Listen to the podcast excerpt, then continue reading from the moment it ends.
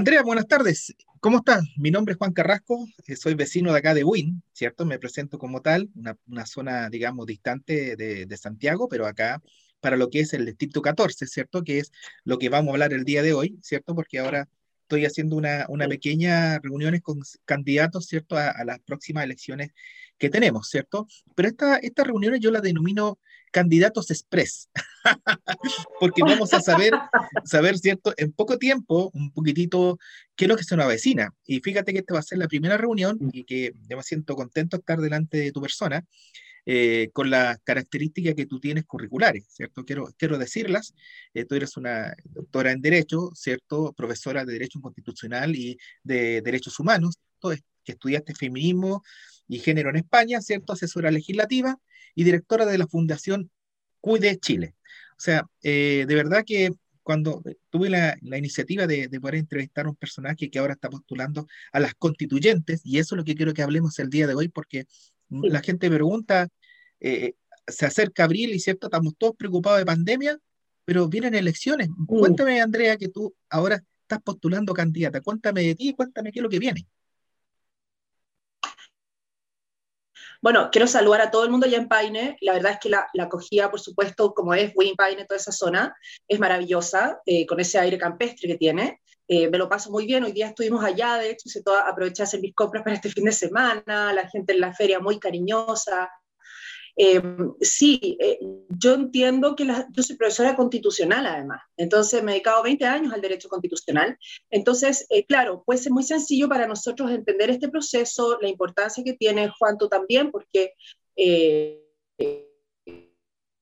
como dirigente evangélico sabes lo jugando en esto, pero también se entiende que las personas con los agobios económicos y, y de salud que hay hoy en día, que son gravísimos, se entiende que, que, no sepan, entonces ojalá en pocos minutos, ahora sin dar una lata, explicar qué es lo que viene.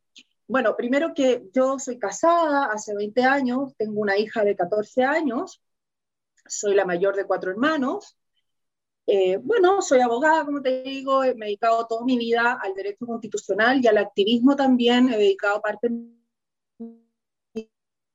tiempo de forma voluntaria a causa el tema del aborto, el tema de género, temas de igualdad, de libertad de conciencia.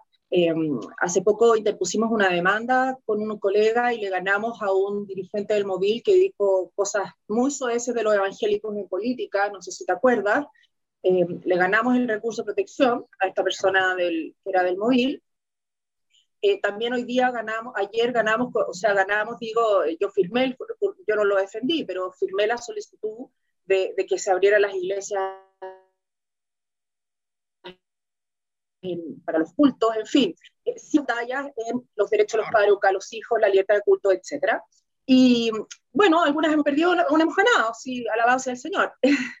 Pero eh, en el tema constituyente, bueno, es que si, si, siempre ganáramos seríamos muy soberbios, ¿no? Y, eh, y, después, y después también, espérate, que hay una luz acá que me está molestando, no sé. ¿Qué es lo que pasa aquí? A ver, espérate, déjame ver. Parece que está entrando. Ah, justo está entrando el sol. Ya.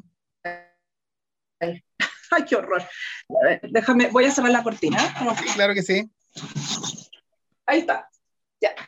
Ahora sí, porque me estaba molestando acá. Entonces, em, bueno, y como te decía, ¿qué es lo que se viene ahora? Yo quiero explicarle a las personas que primero que las elecciones son el 10 y 11 de abril, pero no es que un día vote por un candidato y el 11 vote por otro. O sea, uno va a ir un solo día a votar por todos. A uno le van a entregar cuatro papeletas de distintos colores, por lo que he sabido. ¿Por qué cuatro? Porque vamos a elegir lo que siempre elegimos cada cuatro años, concejales y alcaldes. Pero a esto se van a agregar dos novedades, dos novedades, pero Primero, la del gobernador, porque se acaba la figura del intendente. Ya no va a haber más intendente, ahora el encargado de toda la región, y cuando hablamos de la región hablamos desde la Santiago Norte hasta Paine, ¿ya? Toda esa zona va a ser gobernada por un gobernador, ya como estilo Estados Unidos, que es el gobernador del estado, que va a ser el gobernador regional. Y después venimos los que les habla, que los constituyentes, que son los que la ciudad va a elegir para redactar la nueva constitución, y para eso, ojo, que tenemos un plazo de un año, o sea, solo, somos los que menos vamos a estar en el cargo, ¿ah? de un año para redactar esta nueva constitución. Y después, en un año y medio más, la gente de nuevo va a ser convocada a votar. Yo sé que esto puede provocar estrés, pero de nuevo va a ser convocada a votar para ver si la constitución que acordamos los constituyentes le gusta o prefiere quedarse con la constitución del 80. Y eso se va a llamar Pedicito Salía, que va a ser, si Dios quiere, en junio del 2022. Ahí se cerraría este proceso. Oye, Andrea, cuéntame una cosa, y este, esto, digamos que votar por constituyentes, que ahora vuelvo a insistir para el lenguaje común de las personas, siempre lo tienen incorporado lo que son concejales, alcaldes, ahora gobernadores, bueno, lo ven en las películas, pero constituyentes, ¿cuál es el valor de votar por un constituyente? ¿Qué, ¿Qué es lo que va a aportar? ¿Qué es lo que va a hacer? Bueno, va a tener que llegar a acuerdos para redactar la nueva constitución. Y yo creo que eso es importante decirlo porque que en la vida, porque siempre se dice, no, no, no quiere llegar a acuerdo, no, es que ustedes no quieren llegar a acuerdo. A ver, yo creo que en la vida, ninguna persona, eh, sea cual sea su pensamiento, puede estar sin un par de líneas rojas. Es decir, mira, sabes que para mí esto y esto, esto es intransable. ¿ah? Entonces, hay que saber, yo creo que más que eh, eh, informarnos, porque yo también tengo que votar, entonces, más que la, yo invito a la ciudadanía a informarse, primero primero personas que sean preparadas, no lo digo porque yo sea constitucionalista, pero pero a ver, eh, yo, yo, no soy, eh, no sé, yo no soy... Eh, entonces, si me pasan un campo para que, para que haga la cosecha, olvídense, la cosecha se va a perder, porque yo no tengo idea. Claro, Entonces, también pasa, pasa, cada uno tiene su propia profesión y la constitución, desgraciadamente, se ha, se ha bacanizado y cualquiera pareciera que cree que puede escribir la constitución y no es fácil, no es tan fácil. No, claro. Yo pienso tener una ola de asesores que al final va a ser lo mismo. Uno digo, bueno, yo por lo menos no voy a necesitar ningún asesor si yo sé lo que estamos hablando. ¿ah? Y van a provocar más gasto al fisco. Segundo, que se están prometiendo muchas cosas que yo sé, les digo, yo sé que no pueden estar en una constitución. Yo te digo, visto desde derecho a, una alimentación sin transgénicos, eh, hay personas que me dicen, oye, a mí me dijeron que no, no vamos a pagar más el TAC, eh, después hay otros que yo desde la perspectiva de las mujeres, desde la perspectiva de la cultura, de la perspectiva no sé qué, a ver, no, eh, eh, eso, eh, la constitución no es una lista de deseos, entonces también cuidado, yo le pido a las personas, por favor, cuidado con eso, y, ¿y qué vamos a hacer? ¿Y cuáles son las líneas rojas? y ese es el tercer punto. ¿Cuáles son las cosas que yo digo, yo voy a ir a la constituyente, pero con estas ideas? ¿Y cuál es mi idea principal? Perdona, Juan, bien corto, es que la constitución es un límite al poder de las autoridades. ¿Y cuál es ese límite al poder de las autoridades? Y por eso es tan importante que la constitución reconozca y fortalezca nuestros derechos fundamentales. Pero no cualquier derecho, porque hay muchas cosas que se dicen que son derechos que no lo son. ¿Cuáles son esos derechos? Básicamente son la vida, la libertad de culto, la libertad de expresión, derecho a los padres a educar a los hijos, como freno al poder del Estado. Sabemos hoy en día que el Estado quiere avasallar con estos derechos y lo que la Constitución del 80 trata de hacer es ponerle un freno y yo creo que eso hay que preservarlo. Hay otras cosas que hay que cambiarlas, pero claramente eso hay que preservarlo. Y esa es una línea roja para mí.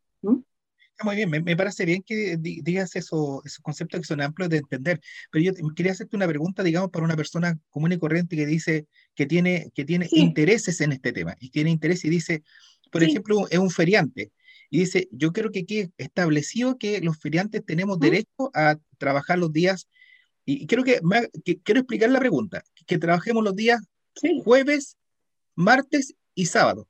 ¿Por qué a veces, en, o sea, constitucionalmente no puede quedar tan específicamente la petitoria? ¿Por qué? Para que la gente entienda.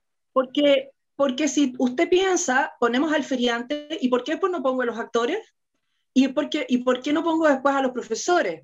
¿Y por qué no pongo después a, a, a los alumnos? ¿Y por qué no pongo después a los evangélicos católicos, masones y, y, y, testigos de Jehová?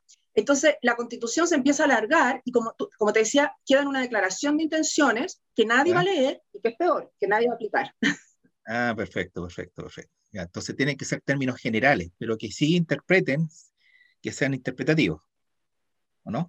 Claro, yo creo que, por ejemplo, lo del feriante tendría que establecerse una, un derecho amplio, el derecho al trabajo de poder ah. em, y de emprender un negocio. muy bien. Eso, perfecto. Sí, yo te lo digo porque de repente uno se hace esas preguntas que ahora todo el mundo va a querer cosas. Y por lo tanto, cuando la ley la aterriza el feriante, Claro, y cuando la ley o, la, o, el, alcalde lo aterriza el feriante de, de el feriante diga, oiga, pero la constitución dice que yo tengo derecho a desarrollar una actividad económica y usted me deja abrir solo los lunes de una a dos. ¿Ah? ah Porque ahí aterrizas a lo concreto un derecho que está en la constitución. Ya, buenísimo. Ah, lo mismo, por ejemplo, la constitución dice, oye, yo tengo, eh, el otro día en un debate me decían, usted reclamó por el, por el tema de que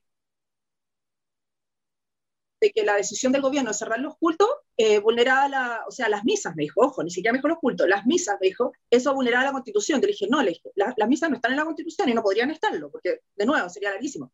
Lo que dice la constitución es que yo tengo derecho a libertad de culto y que en un estado de excepción como el que estamos viviendo, que estamos en catástrofe, no se puede limitar ese derecho. Punto. Y la corte después lo aterriza al caso concreto. Se cerró la iglesia o te pusieron un aforo cinco personas cuando en la iglesia hay iglesias católicas evangélicas que caben 500 personas. Claro que sí, ¿Ah? claro que sí. Claro que sí. Eso.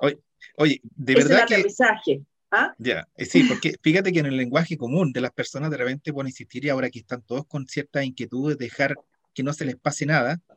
Claro, eh, entiendo entonces que los derechos garantizados no pueden estar en el detalle. Claro, tienen que ser claros. No. no, pueden ser tan en detalle. Pero la, redacción general tiene que ser muy clara, si no después los alcaldes o el, o el, Congreso te van a tratar de meter goles. Y generalmente te van a tratar de meter goles lo que les conviene a ellos. No dejarte trabajar, no dejarte ir al culto, entonces, eh, o, censurarte la, las prédicas, etcétera, y eso es lo que no podemos permitir. Y por eso hay que poner tanto ojo en la técnica, en cómo se redacta. Ya, perfecto. Mira, yo, yo estoy contento con esta, digamos, entrevista express, candidatura express, ¿cierto? Que evidentemente la, la voy a compartir en mis, redes, en mis redes sociales porque claramente también interpreto que una persona con, con el conocimiento que tú tienes, eh, y como dicen de repente los chilenos, claro, hay que que valga la pena. una persona que tiene el conocimiento que tú tienes, claramente va a ser un aporte, me refiero a eso, que va a ser un aporte, ¿cierto? Eso es lo que queremos ser. Claro, fíjate que uno ve varios candidatos y que de verdad uno los desconoce y tienen quizás eh, expertise distintos, ¿cierto? O conocimiento distinto, pero por lo que yo veo, por, lo, por tu estudio, de verdad que siento que va a ser un aporte. Mira, Andrea, yo en este momento claramente manifiesto, yo abierto mi apoyo a tu persona, me parece que claramente por lo que tú haces, por tu trayectoria, ¿cierto? Y por lo que explicas, va a valer la pena un voto. Así que, Andrea, yo, parte mía, te agradezco mucho tu tiempo. Ya voy a compartir esta... Bueno, para que la gente pueda tomar una decisión informada. A mí me interesa mucho como profesora constitucional que sea lo más informado posible, sino y también bajar la intensidad de las expectativas, porque después si no se cumplen, porque yo sé que no se van a cumplir, volvemos eh, a la misma constitución. Va a ser tan grande que esto puede explotar. ¿ah? ah, me imagino, me imagino. Entonces seamos responsables también, sí. Ya, qué bueno. Oye, Andrea, ha sido un gusto, ¿ah? Sí. Esta, esta entrevista. Oye, un gusto, Juan, que estés muy bien por allá. ¿ah? Así que, muchas Me lo estoy pasando muy bien en esta campaña. Muchas gracias. y, vamos, a estar en contacto. vamos a estar en contacto. Que estés bien. Chao, chao. Gracias. Chao. Chao. Chao.